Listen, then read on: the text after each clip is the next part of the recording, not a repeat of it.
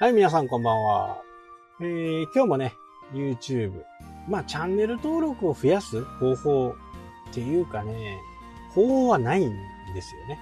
そんなのあったら、僕だってね、10万人とかね、行きますよ。これお金かけてもね、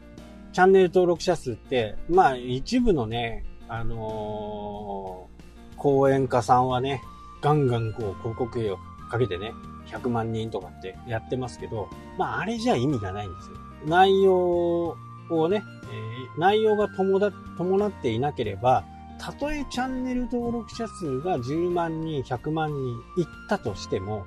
動画は見られないわけですよ。そんなチャンネル登録者数はいらないわけです。まあ、あえて言うなら、ちょっとね、辛口になりますけど、アメブロの読者、あれと同じです。どんなに多い、え、読者登録があっても、全然意味がない。その人が、もし本当にね、コンテンツ、文章とかね、そういったものの内容がよ、よ、よくって、えー、読者登録してもらえてるんだったら、何か違うコンテンツ、いや、ツイッターやりました、えー、インスタグラムやりました、YouTube やりましたって言ったら、それと比例してね、同じぐらいのフォロワーさんが増えるはずなんです。で、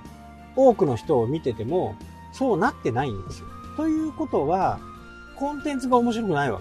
けです。Facebook はちょっと違いますよ。友達申請という形でね、大人の関係でね、大人の事情で、まあ、こいつのフォローしたくねえけど、まあ、しょうがねえかって言ってフォローする。友達になるんですね。これはね、まあ、あまりこう、効果がない。だから、アメブロと Facebook って似てるんですよ。フォロワーさんと読者登録の関係。ただ、Twitter と YouTube、インスタもそうかな。面白かったり、いいコンテンツじゃないと、フォローされませんよね。まあ、ここが重要なんですよ。まあ、ツイッターでね、やり方的には、ツイッターでフォロワー増やそうと思ったら、まあ、ネガティブなこと言ったりね、えー、自分の恥ずかしい話、失敗した話、まあ、そんなことを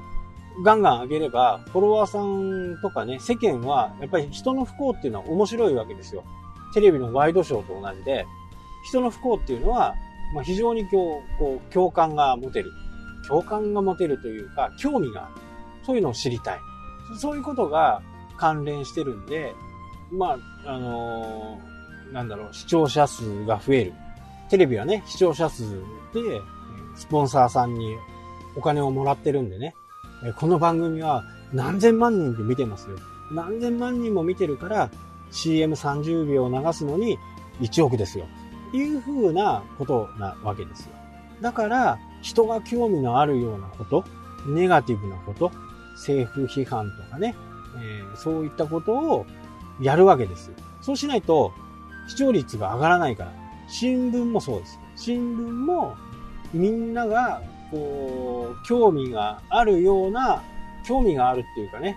なんだろうね、ゴシップ的なものをやっとけば、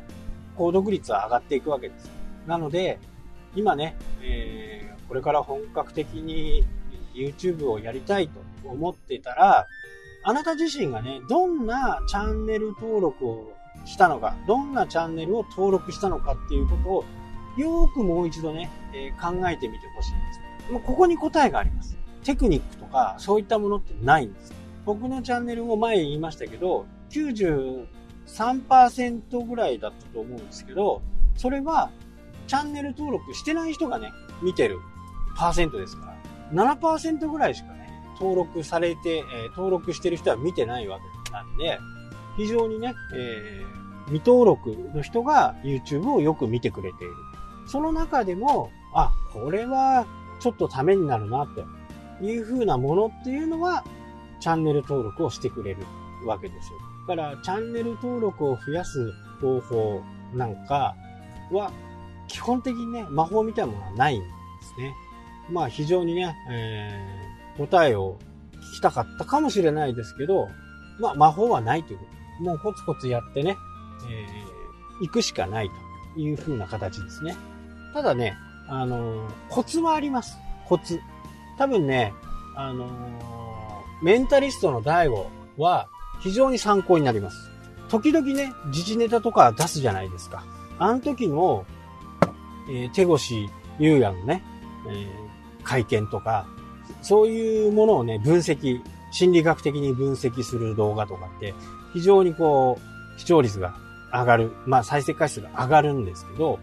ああいうものを入れてくる。これが時代のトレンド、その時のトレンドを動画にするっていうのは非常にいいんですね。僕なんかも今でもね結構見られてるのはマイナンバーカードの作り方。綺麗な写真でマイナンバーカードを作るみたいなね。えー、こんなものは再生回数もね安定してますよね。ただ、これでマイナンバーが一回りみんなが持つようになってしまったら誰も見ませんよね。なので、未来、こんな風になるよとか、こうだよとかっていうことっていうのは非常に見られる可能性が高い。なので、時代のトレンドをどう捉えるか。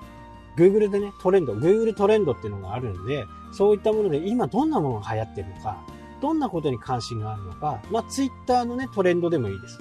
で、それを自分なりの知識があったらね、そこに向けて発信する。そうすると、再生回数っていうのは相当伸びると思う。なので、魔法はないんですけど、唯一あるとするならトレンドを出すという形ですね。なので、トレンドばっかりはね、なんか変な人になっちゃうんで、自分の専門分野も出しながらトレンドを出すという形がおすすめだと思います。はい、というわけでね、今日はこの辺で終わりとなります。それではまた。したっけ？